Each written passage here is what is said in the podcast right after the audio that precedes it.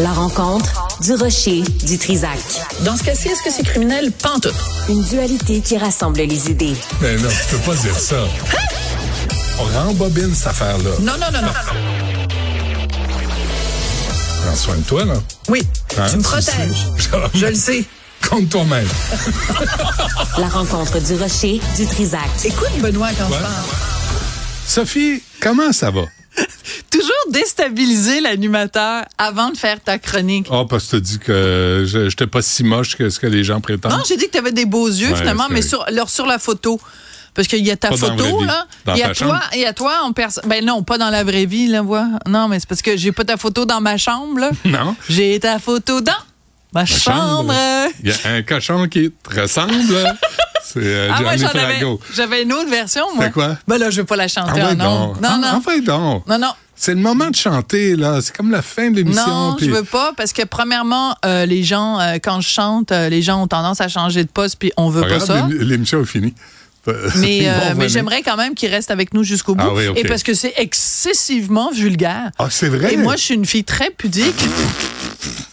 donc, je le ferai pas. Alors, c'est mais euh, quoi? donc, mais je te le dirai après. Non, là, j'ai pas le temps après.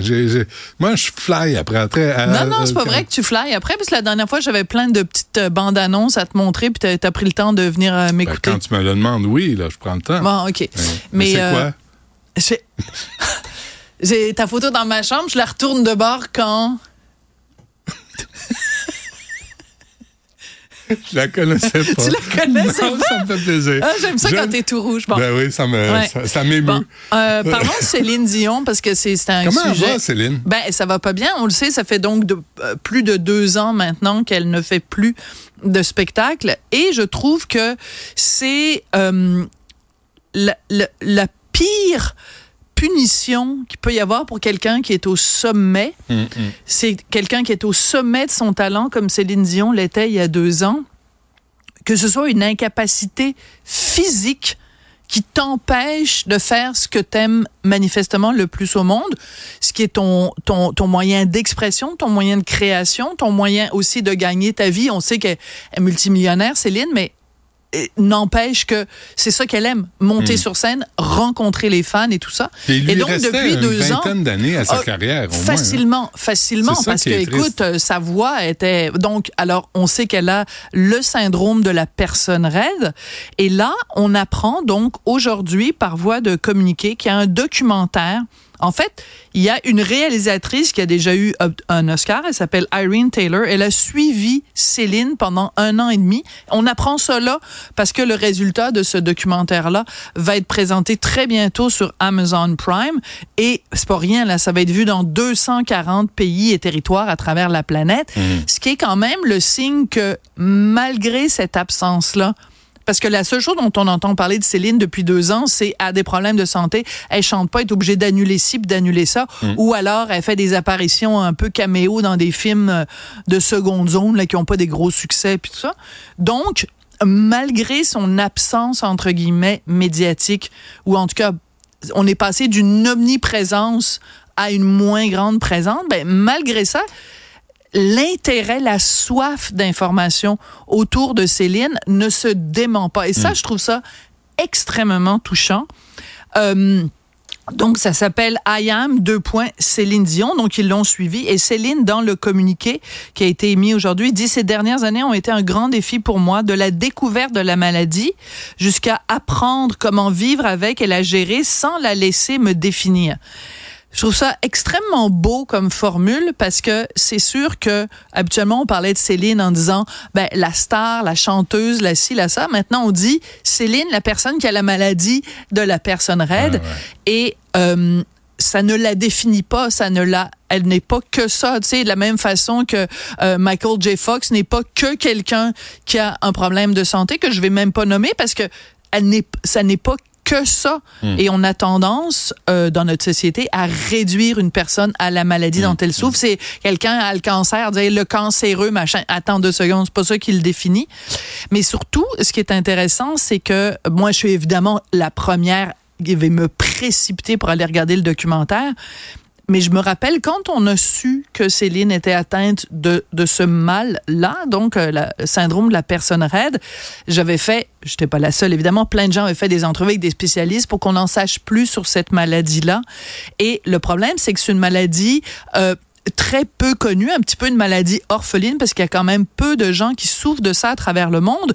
Et je me souviens d'avoir reçu par la suite des témoignages de gens qui m'écrivaient en disant merci d'en parler Ouais. parce que c'est une maladie, nous, des gens qui l'ont, cette maladie-là, m'écrivaient et disaient ben, merci d'en parler parce que nous, quand on essaye de dire aux gens ben qu'est-ce que t'as là? Ben là, moi, c'est j'ai mon Il y a j'ai un drôle de titre, euh, il y a un, un drôle Ben, de nom à cette un maladie-là. Stiff person et Ah tout ouais, ça. ouais. Et euh, Moi, je pensais sûr. que ça allait être temporaire. Tu sais, moi, je pensais qu'elle prenait un congé de six mois pour se reposer, puis que ça allait être mieux, puis qu'on allait trouver comme un médicament de la soulager. Ben, écoute, s'il y a quelqu'un qui a les moyens, Ben oui.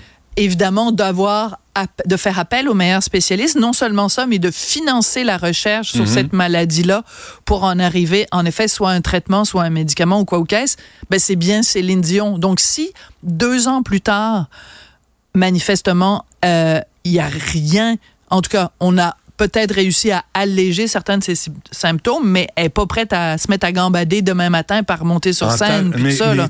moi, en talons hauts, en robe, Bon. tu sais, puis euh, je veux dire, elle, elle donnait. je Elle donnait, elle se donnait. Et il faut Ouais. rappeler quelque chose de super important qui est sûrement pas relié au syndrome, euh, syndrome de la personne reine. Mais rappelle-toi, quand elle avait eu pour la première fois son, sa salle de spectacle euh, à son nom, Hmm. permanente à Vegas.